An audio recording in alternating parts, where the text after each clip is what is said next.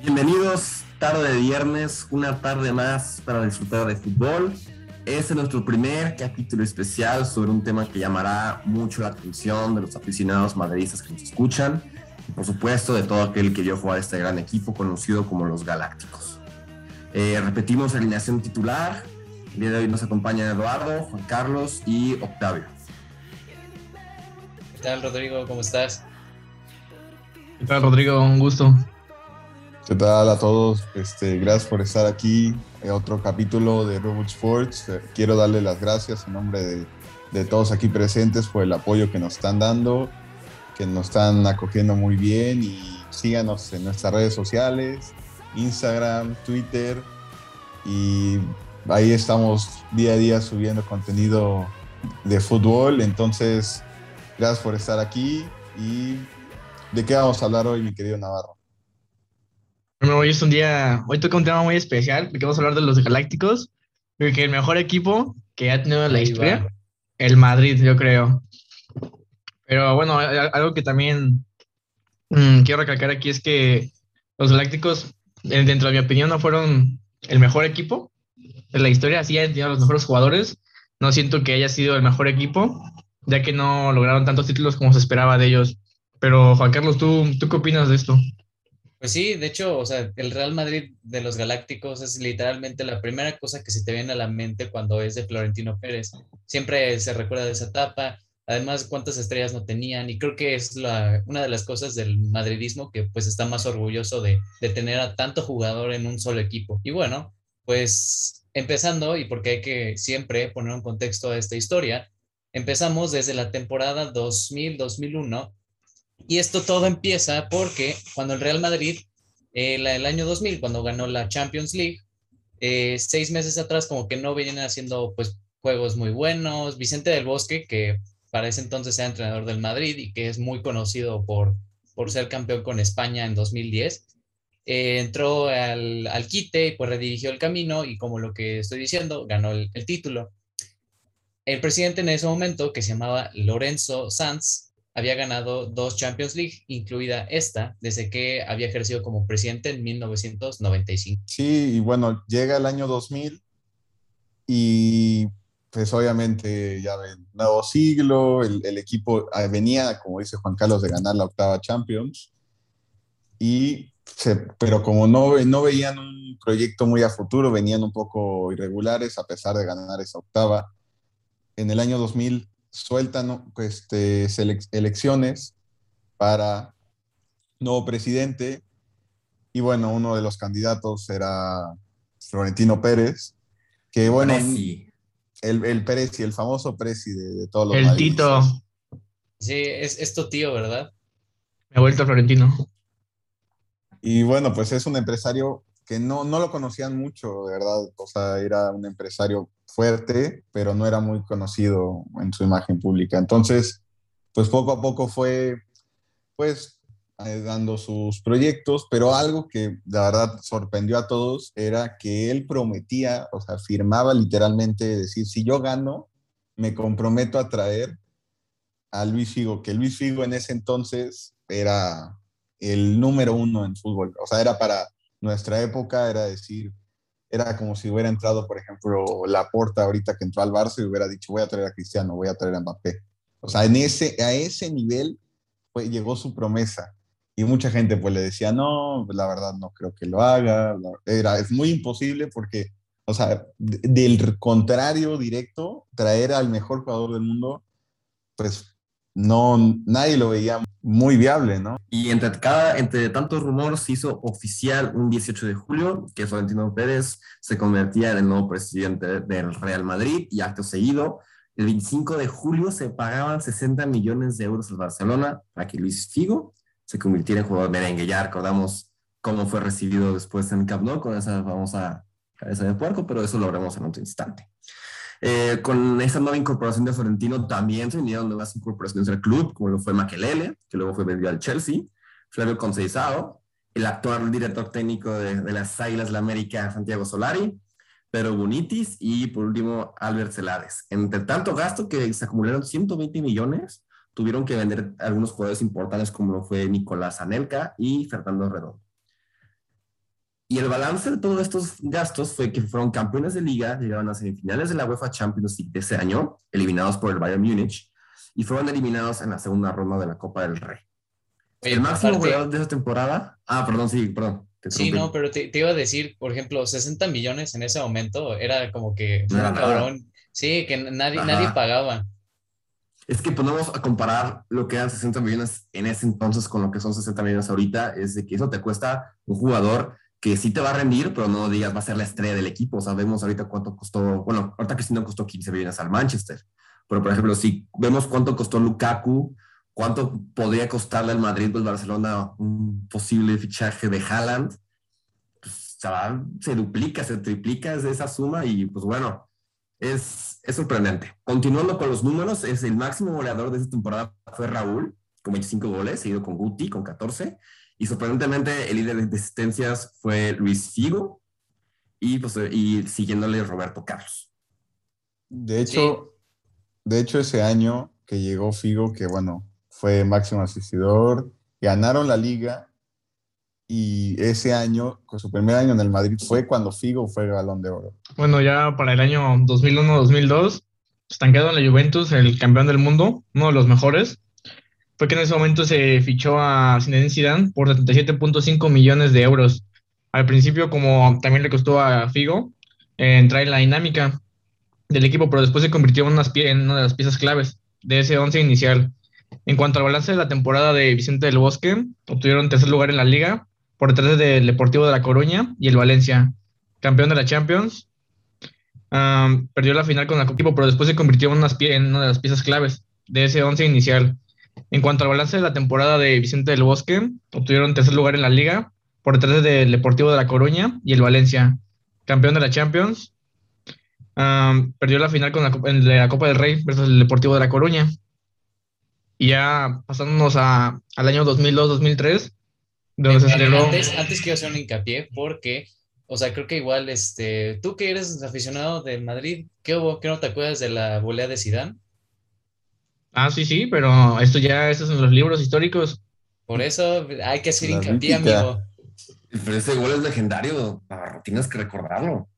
Y de hecho, de hecho, Zidane, o sea, Zidane llegando de la Juventus en el 2001, como decía Navarro, costó 77, pero él ya venía de ser campeón del mundo en el 98 y fue, de hecho, creo que ya, ya venía siendo balón de oro, ¿no? Sí. Y se consolidó mucho en la Juventus. Y en el 2000, en el 2000 ganó la Eurocopa con Francia. Sí, la verdad es que es uno de los grandes jugadores. Sí, grandiosos jugadores. Y bueno, pues, lo que decíamos, se, vio súper reflejado en la, en la bola que hizo. Y también en ese año, creo que si no estoy mal, Casillas hacía su debut literalmente en la final contra el Bayer Leverkusen. ¿Cuántos años debutó? Debutó muy joven, ¿no? Sí, debutó muy joven en el Madrid. A los 19, creo, porque se había lesionado. una historia que lo fueron a sacar de la escuela, o sea, tenía partido de Champions y así, ¿ustedes se acuerdan cuando su mamá iba con usted a, la escuela? Así pasó con Iker, pero fueron por él porque tenía partido de Champions.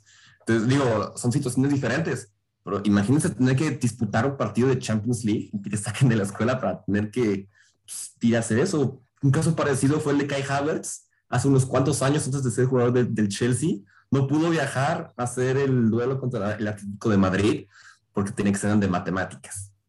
Entonces, sorpresivo todo esto, ¿no? La escuela primero. La escuela primero. La, escuela es primero, la escuela es primero. Así es, amigos. La escuela siempre es primero.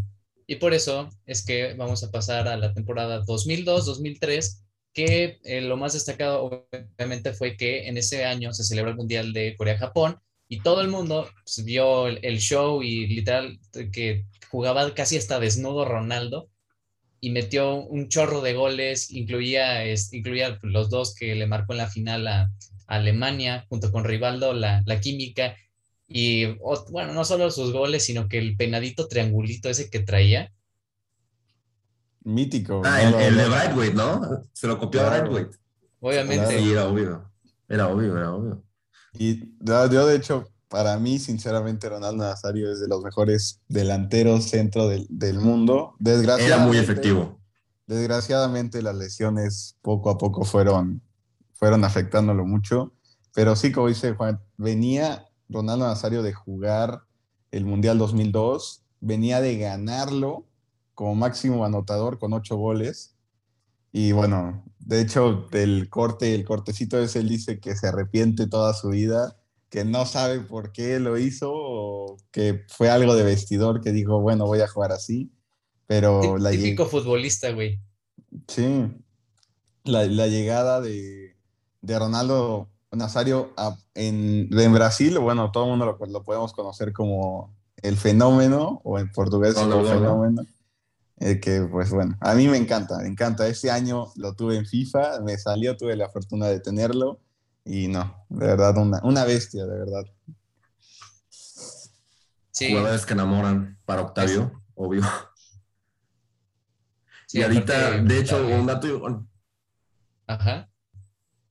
Ah, no, pero te comentaba que un dato muy interesante ahorita que se abre el mercado de fichajes fue mismo un 31 de agosto pero del 2002 cuando se oficial que el Madrid pagaba 45 millones, solamente 45 millones a comparación con lo que les costó Zidane o Figo, llegaba Ronaldo Nazario al Real Madrid. Entonces, o sea, ya lo que sigue es historia. Sí, aparte venía de problemas así con, porque él venía del, del Inter de Milán y tenía como que problemas con, con, el entrenador en ese entonces, Héctor Cooper, que ahorita mismo, o sea, está dirigiendo una selección súper, súper este, extraordinaria y extravagante. Pero bueno, ese no es el tema. El tema es que con el 11 a la espalda, Ronaldo lideró pues, un equipo intimidante junto a Luis Figo, a Zidane y a Raúl. Bueno, y, si tampoco desmeritar a Roberto Carlos. Pero ya desde ahí se empezaba a formar una gran este, un gran equipo donde a todos los equipos también les daba miedo ya jugar con ellos. Así es, y pues bueno, iba, como dices, Juan iba formando poco a poco el equipo, ya, ya venían muy, muchas figuras, pero incluso otra vez regresamos a lo mismo, o sea, el plan de, de Florentino que venía ya de quitarle dos jugadores al Barcelona, porque recordar, como dice Juan, Ronaldo Nazario venía del Inter de Milán, pero antes jugó en el Barcelona, jugó una época, pero bueno, este, yo creo que su consideración como jugador, como ya una estrella, fue en el Inter, pero pues ya vienen dos ex culés que, bueno, pues obviamente después de lo de Figo no, no caía muy bien, muy bien ese, eso lo que están haciendo los presidentes, de soltar jugadores para irlos al, al equipo rival, ¿no? Por ejemplo, Navarro, tú que, o sea, si hubiera, si hubiera existido todo esto de las redes sociales y X, lo que, los memes y todo eso en 2002, gente, ¿cómo tú te hubieras puesto de emocionado en ese momento? No, pues como madridista, güey, si la mejor noticia es como si ahorita me dijeran que Mbappé hubiera llegado a el Madrid, ¿no? Que al final no llegó, pero hubiera sido yo creo que lo mismo. Una, una emoción increíble, yo creo. Sí, de hecho, igual, este, haciendo un poquito de destacadas incorporaciones, Esteban Cambiaso, yo no sabía esto, pero él venía del Real Madrid Castilla, o sea, antes de hacer literal ganar todo con el Inter, él venía del Real Madrid Castilla. ¿A poco? Sí, no, la verdad yo tampoco sabía. Literal pensé que venía de, no sé, de Boca o River o de Rosario, ya ves que sacan un buen de, de jóvenes promesas. Y más ahorita en, los, en las últimas épocas han sacado muchísimo el talento Europa. Sí, sí, sí. Sobre todo River, como que salen jugadores ahí muy buenos que luego los exportan. Eh, tipo Porto, así es River. De hecho, ¿sabían que Esteban Cambiaso jugó en el Leicester City? Sí, jugó en el Leicester City campeón. Jugó en el Leicester City un tiempo. Jugó un tiempo en el Leicester City, luego se fue al Olympiacos y después se retiró. Ah, no, no, sí, yo, me, estoy equivocando. De hecho, no, se fue justamente en la temporada que fue campeón en Leicester City al Olympiacos la temporada mágica de Leicester City. Sí, además imagínate Cambiaso quedó como payaso ahí en, Grecia viendo en la tele cómo celebra el título de Leicester City. Pues sí, así, la verdad sí es como, y más siendo el Leicester City de cómo, cómo se fueron dando las cosas, la verdad fue, fue sorpresivo eso. Pero bueno, vamos a seguir con el tema, ya, ya le dedicaremos un episodio especial eso a esta temporada mágica. Y bueno, pues, eh, en un poco de estadísticas, este, Octavio, ahí nos, nos dices quiénes fueron los máximos goleadores y asistentes.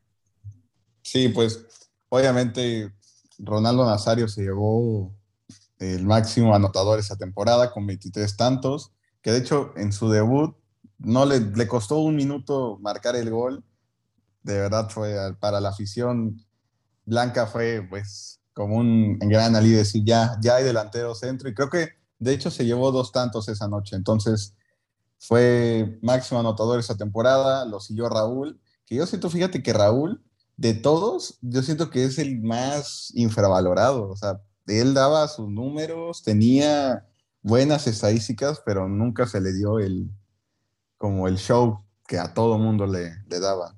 Sí, era como que el más consistente. Yo que soy del Barça, o sea, sabía que Raúl era como, uy, o sea, sí es una leyenda muy gigante en el Madrid, pero no pensé que marcara tantos goles y de manera consistente. Claro, y bueno, ya igual de asistidores, pues Figo ya pasó a ser un poco, a mantener ese ya no tanto buscar en los goles, ya podía distribuir mucho el juego. Igual Raúl, Sidán, Roberto Carlos, que pues siendo lateral aún así, su forma de atacar, de, unirse al ataque era, es espectacular. Conocemos sus, sus tiros libres, ese famoso tiro libre que tiene con esa comba que parece sacado de, de, un videojuego, que yo sinceramente creo que después de él no he visto otras, otras combas con, esa, con ese ímpetu de videojuego. Es algo de verdad increíble. Bueno, pues yo, y en cuanto a resultados, porque yo creo que todos esperaban mucho de este equipo, que ganara literalmente todo, pues fue campeón de la liga, dos por delante de la Real Sociedad. Eh, el balón de oro para Ronaldo, que tuvo partidos memorables como en el Old marcando un hack trick. También semifinalistas de la Champions, no la, no la pudieron ganar, fueron eliminados por la Juventus 2-1 perdiendo en el Bernabéu para ganar 3-1 en Turín y dejar 4-3 la eliminatoria. Aquí yo creo que esperábamos, yo creo que, bueno, yo, bueno, yo no, ¿verdad? Pues yo en ese tiempo pues, tenía dos años, ¿no? Yo, creo que la gente madridista en ese tiempo esperaba que ganaran la Champions, ¿no? Como mínimo, que ganaran todo con el equipo que tenían. No sé, Rodrigo, ¿tú qué, tú qué opinas? Pues sí, como comentábamos al principio del, programa, se esperaba mucho más de este equipo. No digo que no se, o sea, no ganaron cosas, sino que se esperaba que fueran así imparables. Y sí, o sea, ya con las próximas incorporaciones que ahora vamos a platicar, el equipo daba miedo. O sea, ya decías tú, tienen a pura figura. Igual coincido con lo, de, con lo de Octavio, que Raúl era el más infravalorado de todos. Raúl es bueno, Raúl, ya, bueno, no hace falta decir de Raúl, yo la verdad no tuve la, oportunidad de verlo jugar, pero mi hermana que es madridista me, me cuenta todo lo que hace Raúl y es como, bueno, o sea, sí es mucho, mucho para, para reconocerle. Y pues, o sea, yo creo que incluso en los últimos años que el Madrid ganó las tres Champions, no se esperaba tanto de ese equipo, como en comparación a los Galácticos. O sea, porque era un poco más discreto pero de todas maneras, pues logró sorprender a todos. Y yo creo que tú, como aficionado del Madrid, te sorprendiste que ganaras la Champions tres veces seguidas. Ah, sí, pues o sea, yo creo que de renombre Cristiano Ronaldo era el que más sonaba, y todos los de ahí, o sea, eran jugadores buenos, pero no sonaban, no sonaban tanto como Cristiano. Y los Galácticos, todos, todos sonaban, todos, literalmente, todos eran de que daban miedo a todos. Exactamente. Bueno, vamos a continuar ya con la temporada 2003-2004. El club merengue no renueva al capitán del equipo, que en ese entonces era Fernando Hierro, ni el entrenador, que fue Vicente del Bosque. En su lugar contrataron a Carlos Queiroz, que estuvo un año sin dirigir, luego de haber trabajado en, la selección de Sudáfrica. Y después que se anuncia esta nueva incorporación del técnico, el Madrid saca la cartera y trajo a un jugador que para mi gusto es un jugador que tiene muchísima clase, que es David Beckham, que en ese entonces era estrella del Manchester United y llegaba por 37.5 millones de euros. Además estaba guapísimo ese David Beckham. Sí, eso ni, eso ni se debuta, eso ni se, ni, se pone a discusión. Y yo, de mi parecer, ahorita el jugador que más se le parece a David Beckham por los pases se me hace Tony Cross. No sé qué pensarán ustedes, pero la técnica eh, yo creo que nada más la puedo ver en Cross no, también, o sea, no le voy a quitar el, mérito a, Beckham, que tenía unos tiros libres que, que, estoy seguro que en mi vida ni en FIFA voy a poder meter, pero sí es increíble lo que hace David Beckham con eso, la verdad. Es que era un, un medio centro muy completo, o sea, yo siendo aficionado del United, pues obviamente igual no me tocó verlo, pero al ver sus goles, su manera de jugar, era un jugador completo, rápido, inteligente, tenía buenos pases, tenía muy buena visión en, en jugadas prefabricadas a balón parado. Y de hecho un caso curioso, bueno, le costó 37 millones Beckham al Madrid, pero también es un caso real Barça. también se rumoraba que el Barcelona lo tenía ya palabrado con el, con el United, que ya como no iba a renovar Beckham, ya estaba con, creo, me parece que era igual, fue lo mismo, la porta iba a entrar de primera vez de presidente y él hizo la promesa como Florentino lo hizo con Figo, dijo, si yo llego, yo traigo a Beckham, ya lo tengo apalabrado con el United. Llega el mercado de verano, ¡pum! Se pone vivo el Real y se lo traen con 37.5 millones. Pero, como, como dicen, pues era un... Es cara ese güey, o sea, era... Es, ese güey vendía camisetas comerciales y se firmó dos contratos con él. Uno, que fue el deportivo, pero igual su imagen creo que hasta costó más, o sea, porque salía en películas, en comerciales, en lo que tú quisieras, ese güey todo el mundo lo quería tener. Entonces, es algo curioso que él, de los pocos que contrataron, fue imagen y también fue como jugador. Pero, pues obviamente un poco el adaptarse a la liga, pues obviamente es difícil adaptarse a otra liga. Estás acostumbrado a un estilo de juego, como sí, más En, en un inglés, es muy, muy raro que tú veas a un inglés que se vaya a otra liga. O sea, ahorita lo vemos más porque, no sé, Bundesliga, se van cedidos a otro equipo. El mismo Chelsea cede a mil jugadores, a equipos de, mediana, de mediano este, nivel a la Bundesliga. Y pues sí, antes en Inglaterra era muy difícil. O sea, el, como dice Octavio, el sistema de juego era muy establecido y era muy concreto a lo que se jugaba en Inglaterra. Sí, incluso, de hecho, creo que en la semifinal de Rusia 2018, cuando jugaban Inglaterra contra Croacia, creo que todo el equipo de Inglaterra jugaba en la Premier League. No había ni un jugador que, que en otra de las grandes ligas. Yo creo que en ese, en ese mercado creo que Trippier se va al, al Atlético de Madrid. Pero dices, wow, o sea, ahí se ve como el nivel de la Premier, ¿no? Que todos tus jugadores son seleccionados de esa misma liga, es como de wow. digo, yo, yo, sí le iba en ese entonces a Inglaterra, yo sí quería que llegaran lejos en el Mundial, pero una semifinal en cuarto lugar, digo, no está mal. ya quisiera México llegar en tercer lugar o en cuarto. Yo quisiera llegar al quinto partido. Yo tengo fe que algún día vamos a ganar el Mundial. Ah, un día, un día. Este año, en 2022, vamos a, ver. Claro, claro, claro. Como aficionado del Cruz Azul, podemos decir que este año es el bueno, aunque no haya mundial, ¿verdad? Porque ustedes ganaron siguieron las catástrofes de mercado de este año, Juan Carlos, ¿eh? no, ya ni me pues, recuerdes. Sí, fue muy sorpresivo. Igual ya tenemos un episodio dedicado a los aficionados del Cruz Azul y claramente el moderador va a ser Juan Carlos. Claramente, claramente, ya lo tenemos. Bueno, continuamos con. Bueno, hablando de, datos curiosos del Madrid, ningún equipo ha ganado tres Champions seguidas, ¿eh? Nada más para ah, dejarlo ahí bien. Eso pasa aquí 10 años después, pero vamos apenas en el 2003-2004. Ah, no, sí, pues mismo equipo, mismo equipo, dato curioso, ¿no? Nada, Un aplauso para Fan Bueno, seguimos con este equipo. Eh, las salidas de este equipo del Madrid se, se, tenía que como que nivelar la cosa. Se fue Makelele al Chelsea. Yo la verdad tampoco vi jugar a Makelele, pero incluso en el 11 histórico del Chelsea pueden a Canté antes de Makelele. Bueno, y ya repasaba a, los demás jugadores que había. Nos seguimos con Roberto Carlos, con Luis Figo, ya estaba David Beckham, Guti, Iker Casillas, eh, Zinedine Zidane y Nazario. Y, o sea, vean la plantilla que se armaba en Madrid, lo que se le denominaban los galácticos.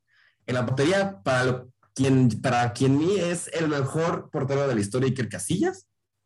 Iván Elguera y Michel Salgado en la defensa, acompañado con, con Roberto Carlos.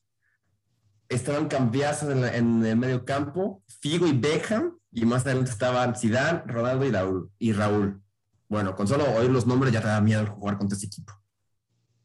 Sí, o sea, de un lado te tenía, o sea, del lado derecho tenías a David Beckham que te mandaba cualquier balón y entre Ronaldo o Raúl te bajaban el, cabezazo o iban a correr al espacio. Lo mismo Luis Figo, lo que decías de Tony Cross, que es el jugador que más se le parece. O sea, Luis Figo tenía, o sea, lo poco que vi de él, tenía muy buen pase y siempre rompía las líneas defensivas de todos los equipos. Y bueno, pues estaba cambiazo mm. en ese momento, estaba empezando su, su carrera y como que era, era, estaba bien, o sea, estaba bien su, este, su nivel y su rol en el equipo. ¿Tú cómo la ves, Navarro? Ya que aquí, este es tu episodio, ¿o no? No, pues sí, la verdad es que nada más de ver la alineación daba miedo. Y yo creo que los que hemos jugado FIFA, hay un equipo en el FIFA que tiene a todos estos jugadores y la verdad es que todos tienen arriba de 90, 95. Entonces es algo increíblemente roto. No se demostró el París, ¿no? ¿Te refieres al nuevo París? Sí, anda, exactamente esos. El París, ¿no? Desde, la cuna. Exactamente. Pero bueno, yo siento que también uno de los factores era que como había tantas estrellas dentro del Madrid, había mucha soberbia entre ellos. O sea, como que había un ego altísimo, del cual el entrenador también no lo podía manejar tanto porque pues tenía tantas estrellas juntos como está pasando ahorita en el PSG y lo están comentando, pues había mucha, mucho ego entre ellos.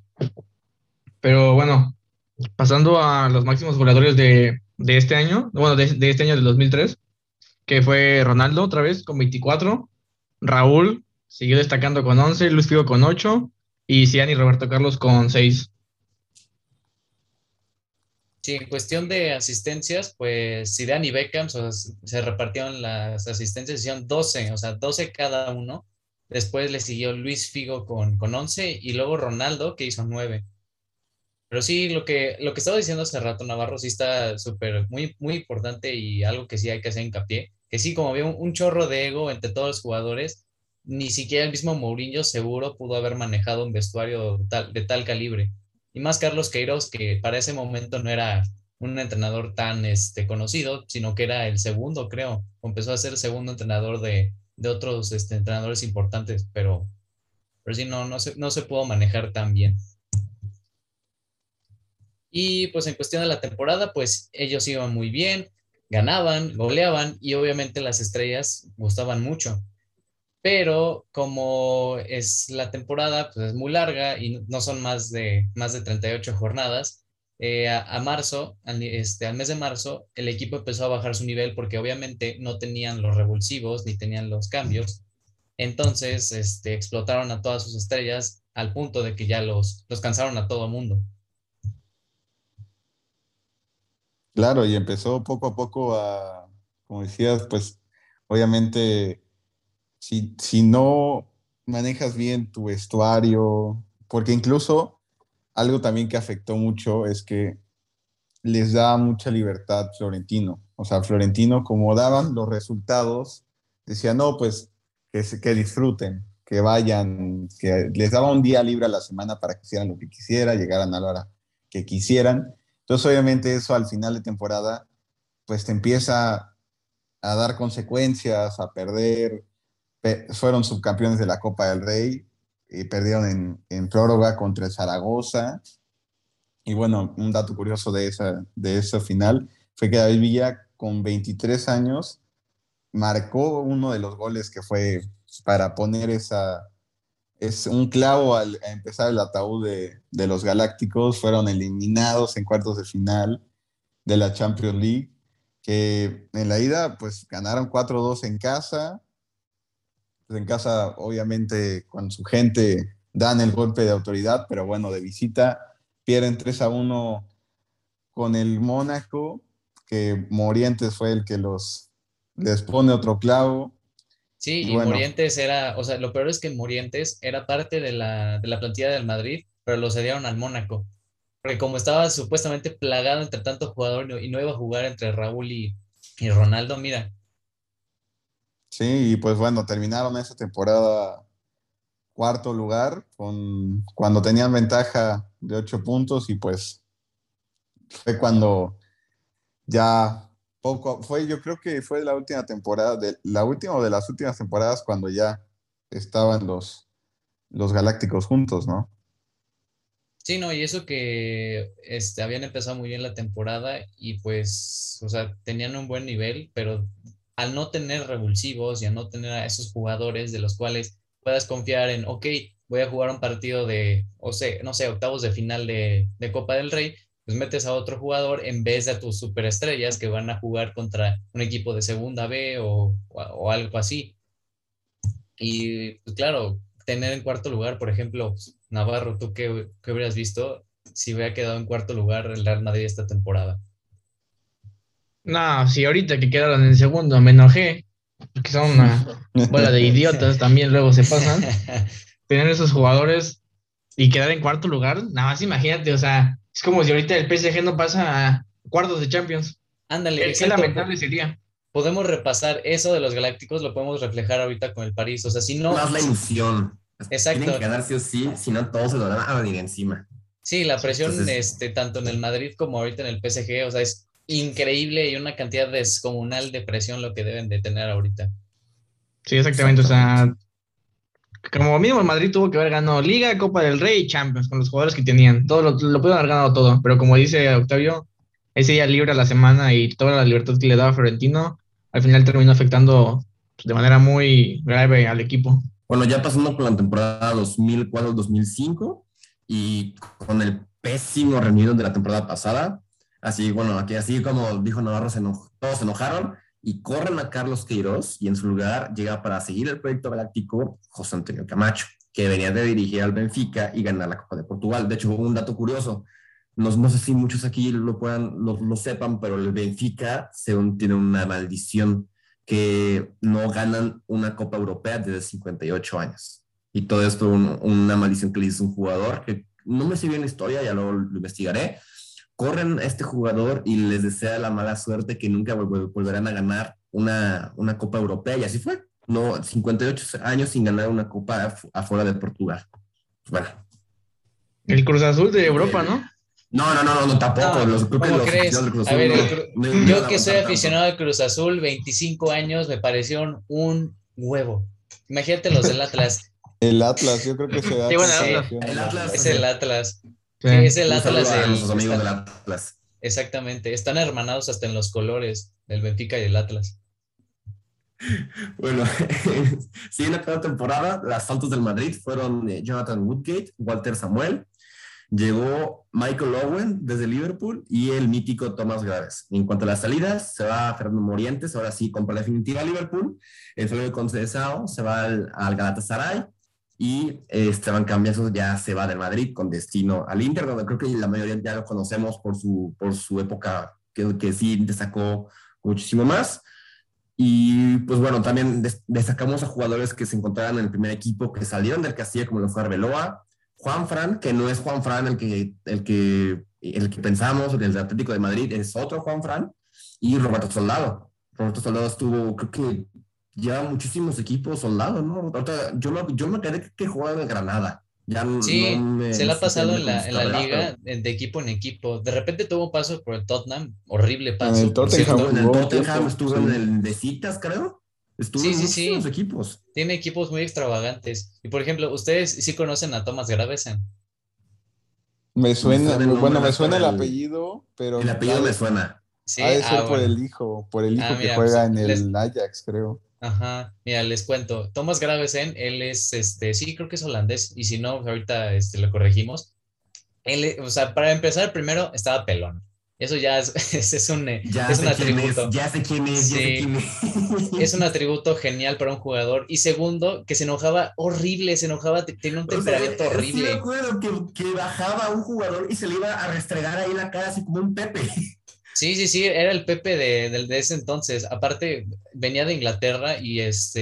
Del tenía su- Everton. ajá, del Everton y tenía ahí su, rega- su regate súper peculiar, que no sé si lo- alguna vez lo vieron. Ponía la rodilla en el pasto y hacía como que este, imitaba una lesión, una Sí. cosa así. Y se seguía. Sí, sí me Wow. acuerdo de eso, sí, sí me acuerdo de eso. O sea, nunca lo vi jugar, pero sí, sí me hace esa anécdota, sí me hace esa anécdota. Pero bueno, continuamos con esta temporada del Real Madrid. La estancia de José Antonio Camacho fue muy corta, pero muy, muy, muy corta. Dirigió seis partidos, seis, cuatro victorias y dos derrotas. Y dos de- derrotas fueron al hilo. Tres de cero visita contra el Leverkusen y uno cero en la lista contra el recién ascendido nuevamente el, el español. Sí, o sea, imagínate derrotas de ese tipo. Por ejemplo, Octavio, tú que, este, por ejemplo, del Barça, imagínate que el Barça perdiera 1 a 0 contra el Español. Imagínate qué vergüenza. Nah.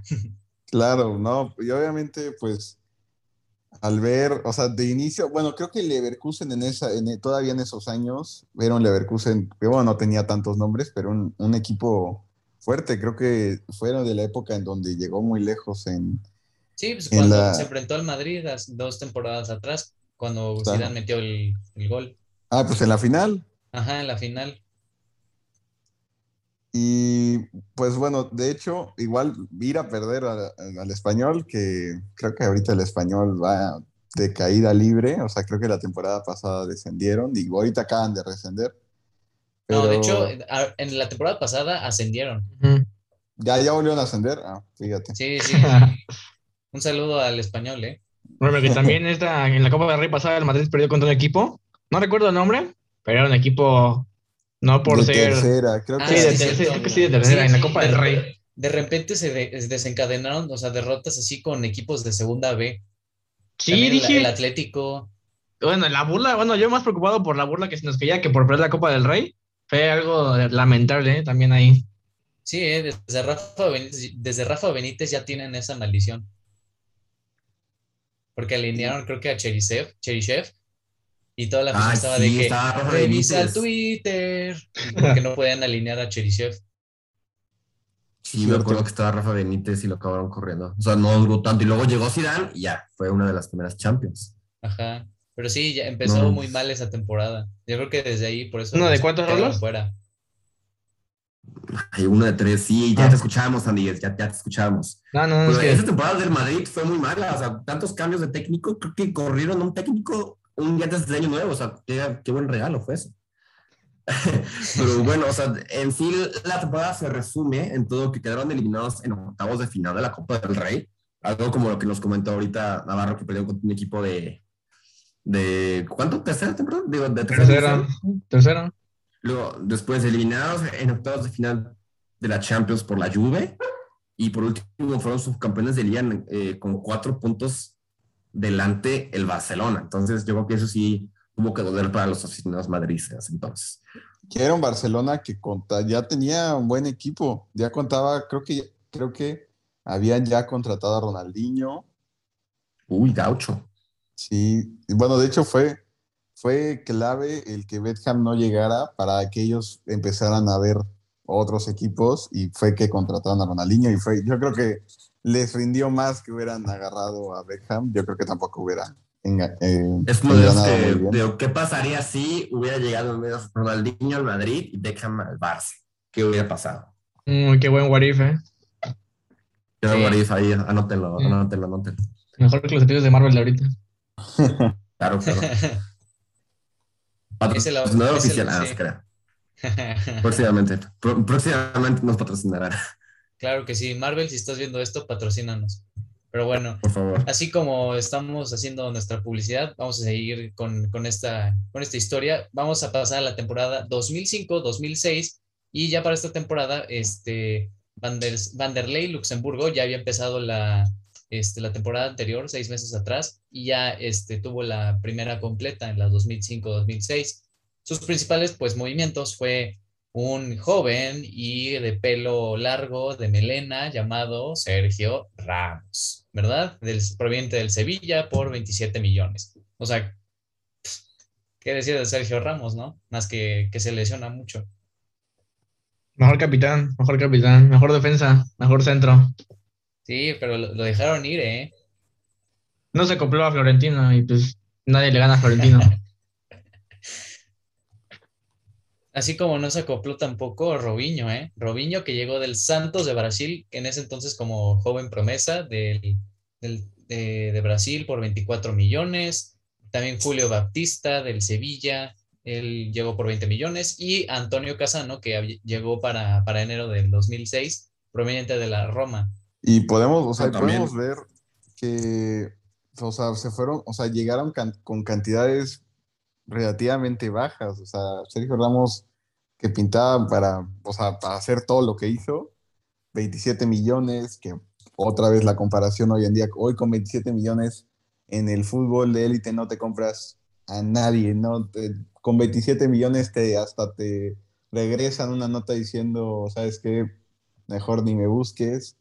Igual en las salidas, pues ya Figo salió esa temporada. No recuerdo bien a qué equipo se fue Figo. Se fue al Inter. Es que tuvo un problema porque este entrenador, Vanderlei Luxemburgo, no lo ponía. Y él se quejaba y decía, no, ¿por qué no me pones? Y estaba ya muy infeliz. Dato similar de James Rodríguez con, con Zidane, ¿no? Exactamente. Pero lo peor es que pues, Luis Figo era, era muy, muy clave en el, en el equipo y al final terminó marchándose libre al Inter. Tampoco se fue gratis. Sí, se fue gratis. ¿El caso Messi? Un poco lo que hizo Messi. El caso Sergio Ramos también, ¿qué hubo? Pero para Messi Ramos no era suplente, o sea, ya para banquear a alguien como es Figo. Sí. ¿Qué onda? O sea, tienes a Figo en la banca, mételo. Sí, quién sabe, estuvo muy raro, pero, pero bueno, para, hasta eso, mira, igual y este, igual y hubiera estado bien no quedárselo tantito. Total, las ventas que hubo fue Michael Owen, que bueno, tampoco no es que como que lo siguiera mucho en el Real Madrid, aunque en el Liverpool sí, leyenda, gran leyenda. Se fue al Newcastle, luego este Walter Samuel, que se fue al Inter también. Santiago Solari. Santiago. Ey, el, el aficionado. Santiago Solari, te amo. se fue también al Inter y este, pues al final la alineación quedaba pues, de la siguiente manera, era un 4-3-3. Si no quieres decir, Navarro, ¿cómo, cómo iba la, alineación? Sí, em, Casillas en la portería, Ramos, Elguera y Salgado y Roberto Carlos en las defensas. Y en la media estaba Pablo, Pablo García, Beca, y Y hasta arriba teníamos a Raúl, Ronaldo y a Robinho. La temporada inició bien para el conjunto del Bandería de Luxemburgo, la más famosa versus el Lion eh, por Champions, hasta que un 19 de noviembre Ronaldinho, Gaucho mostró un partidazo en Santiago Bernabéu que terminó 3-0 y una ovación de la afición merengue hacia la estrella del Barca. Ese resultado dio por terminado el trabajo de Luxemburgo. Sí, bueno, Ronaldinho... Tremendo partido que se echó, o sea, no, no, no, no, no literal. Sí, no inspiradísimo Ronaldinho. Y de hecho ese año, ese año 2005 fue cuando ganó Balón de Oro ese año. Entonces, desde ahí, con esa ovación que no, no, no se ve muy seguido una ovación, o sea... Y menos Ronaldinho ganó el, Balón de Oro cuando jugó con Querétaro. Recordando que el Ronaldinho jugó en el Querétaro. De hecho, Melitón ayudó a que Ronaldinho es cierto, es cierto, ¿eh? Melitón ayudó a que Ronaldinho ganara el balón de oro. ¿Cómo hizo la, como, no sé, como hizo un tacón ahí aéreo que se la pasó a alguien y esa persona pegó y Melitón hizo su, chamba? Fue el, creo que fue la semifinal o cuartos de final de Sí, sí, sí, fue, creo que fue la semifinal. Contra el Veracruz. Sí, estaba ahí en, el estadio, ahí está. Contra el Veracruz, el estaba aquí. Y fue un paso corto de, de Ronaldinho, pero pues le metió creo que doblete o al América en el Azteca y que igual todos lo ovacionaron. Es que vino a jugar a Ronaldinho, yo creo que hasta te pones de pie. O sea, ya ahorita ya no tenemos la suerte de verlo. Digo, ya no sé dónde ande o en qué país esté, pero pues bueno, saludos a Ronaldinho. Sí, pues. Ah, dale, dale, dale. es tu tema, es tu tema. en su lugar. Es episodio, Navarro. Tú, cállate cuando quieras hablar. ese es tu episodio. En su lugar llegó Juan Ramón López eh, Caro el 4 de diciembre. Venía a dirigir al equipo filial, el Real Madrid de Castilla. Las cosas no iban tan bien hasta que una derrota en Mallorca eh, por 2-1 sentenció prácticamente las aspiraciones de pelearle al Barca, que terminó ganando la liga con 12 puntos de ventaja. Ese partido fue muy importante ya que desató que Florentino Pérez renunciara como presidente al verse incapaz de seguir con el proyecto galáctico. Sí, de nuevo, perder contra un equipo que históricamente, bueno, y si no me estoy equivocando, pues perdón, pero en ese entonces, y bueno, lo sigue siendo, el Mallorca no era un equipo tan este, importante y perder contra ellos. Tampoco en la actualidad, ¿eh? Pero bueno, seguimos. sí, aparte nada más este, terminó de renunciar este Florentino Pérez cuando semanas después se enfrentaron al Arsenal de Thierry Henry, Arsène Wenger, Bacari Sañas, Cesc Fábregas, o sea, los Invencibles. No, esos Invencibles es de la eh, dos años anterior, la 2004. Ah, Pero bueno, Titi Henry venía, siempre ha venido Prime con, con Arcela. Y bueno, pues esta temporada eh, eliminados en semifinales en Copa, en octavos en Champions, segundo en Liga y ya a partir de ese momento en que Florentino Pérez sale, ya, ya se dio por terminado el proyecto de los Galácticos, de Zinedine Zidane igual, dice adiós al fútbol después de, del Mundial de 2006, el mítico partido de la final en donde pierde la cabeza, literalmente pierde la cabeza. No, más bien a Materazzi se la perdió porque tremendo cabezazo que le metió. o sea, yo, yo de verdad no me imagino, o sea, cómo es terminar tu carrera como futbolista expulsado y perdiendo una. O sea, de verdad no, no, no imagino. Oye, pero nadie le quita que en la final se me, o sea, y nadie, casi nadie lo recuerda, pero le metió un gol de Panenka a Gigi Buffon, ¿eh? A Gigi Buffon. Y creo que celebró y, y creo que entonces ni había bar, ni nada, como que lo celebro, ¿no? Y ya lo dieron por gol. Y sí, o sea, esa final estuvo muy, muy buena. Sí. Yo creo que la vi, pero no recuerdo mucho de eso, la verdad. Sí, la verdad, te, estaba muy grande su, su valor para, para, meter esos goles. Sí, no, no ya también le da un cabezazo al final. ¿sí? Y nomás la estrella de, de, Francia en ese entonces. Sí, y pues al final te, terminamos esta etapa del año 2000 al 2006. El Real Madrid, o sea, los títulos eh, que cosechó fueron dos ligas, una sola UEFA Champions League, una Copa Internacional, eh, una super, Supercopa de, de Europa y dos Supercopas de España. Y claro, muchísimo menos de lo que se esperaba, ¿o no? Claro, y pues podemos ver que lo, la verdad yo admiro mucho a Florentino, o sea, aunque es presidente de rival, Tranquilo. pero la manera de, de manejar, o sea, de manejar estos fichajes que, o sea, el prometer, el, o sea, el, el cumplirlo más que nada, ¿no? Traer, traer a Figo, traer a Zidane. De hecho, hay una, hay una anécdota que en la, en la gala del Balón de Oro, donde ganó Figo, estaba Zidane. Y se rumora que hubo una, una servilleta que le dijo al mesero, dásela a Zidane y que le puso, oye, ¿quieres jugar el próximo año en el Real Madrid? Y que se la regresó diciendo, yo puesto, tú manda y yo digo que sí. Y pues son Lo cosas regresó que... con usada la servilleta, ¿no? son cosas que... Imagínate, la, la agarra y ahí el moquito de repente.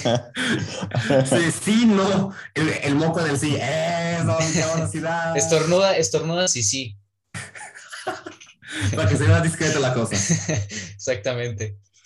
Pues bueno, Sí, un equipo, un equipo que pues, había tres balones de oro en un mismo equipo, que bueno, que después de eso no, ah, ah, no es comparación ahorita con el PSG, que lo más cercano que podemos tener a unos galácticos son Es ahora, grandes literal. jugadores, que se esperan muchas cosas, pero también el entrenador tiene que, que saber manejar a un once galáctico. Entonces, esperemos que Pochettino pueda con la presión. Pochettino no se me hace mal técnico, pero siento que, o sea, su paso por, el, por los Spurs fue bueno. O sea, no ganó mucho con ellos, pero sí los, los llevó a instancias que nunca habían planeado La, llegar. la final que tuvo La final de la Champions contra el Liverpool. Champions. Y Sí. eh, estuvo bueno. Pero de hecho, o sea, siento que el fútbol ha sido muy como.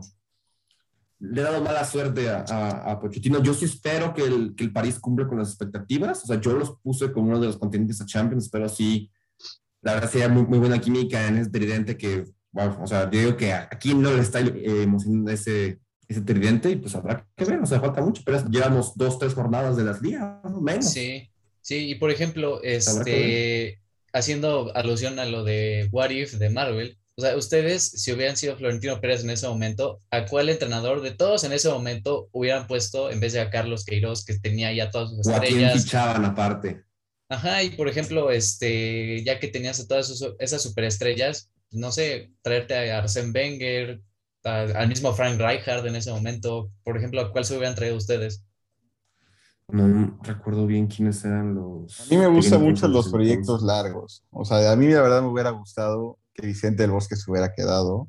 A, a mí se sea alguien que está, le doy mucha continuidad a un proyecto. Entonces a mí me hubiera gustado mucho que regresara Vicente del Bosque ya con, con todos los equipos, pero pues traer a Rijkaard o, al mismo Marcel pues hubiera sido también algo increíble, la verdad. Igual esto no hubiera sido descabellado. Por ejemplo, tú, Navarro, ¿cómo hubieras, cómo hubieras visto a que Mourinho hubiera este, ido al Real Madrid en el 2005, que creo que recién era campeón de, con el Chelsea? Y un Chelsea bastante, muy, muy bueno, histórico. Pues Lampard, Terry. Luego, hablaremos de eso, luego hablaremos de eso. Me hubiera gustado, me gusta cómo dirige, pero no sé, tío, yo siento que dependía de un buen técnico para manejar a todos los jugadores. Tenía que ser alguien muy firme. No, no sé si Mourinho lo hubiera podido lograr eh, hacer eso, o no sé quién, qué, qué de, de todo técnico tener la capacidad para dirigir a todas esas estrellas. Pero pues sí, Mourinho me hubiera gustado mucho que hubiera llegado. Sí, pues justamente podemos invitar a la gente a que ustedes también eh, participen y díganos qué entrenador en ese momento hubieran traído al Real Madrid. Así es, y pues les damos gracias por escuchar este capítulo más. Es una, esta es una sección que estaremos analizando diferentes equipos históricos. Futuramente haremos un Barça del Sextete, haremos un Arsenal con sus invencibles y poco a poco estaremos abriendo más secciones y déjenos en nuestras redes sociales, Robot Sports, en Twitter y en Instagram, que les gustaría que sigamos. Igual ya tenemos distribuidos en la semana, lunes y viernes serán los programas. Los lunes daremos los resúmenes de las cinco ligas más importantes de Europa y los viernes ah, tendremos esos especiales que esperemos les gusten. Y ya, como dice mi compañero Octavio, en los comentarios, tanto de Instagram como Twitter, nos pueden dejar sus recomendaciones sobre qué temas les gustaría escuchar. Y aquí con muchísimo gusto los vamos a discutir. Muchas gracias por escucharnos. Así es, muchas gracias a todos por escuchar este podcast. Nosotros nos vemos en el siguiente. Chao, nos vemos, gracias. Hasta luego, gracias.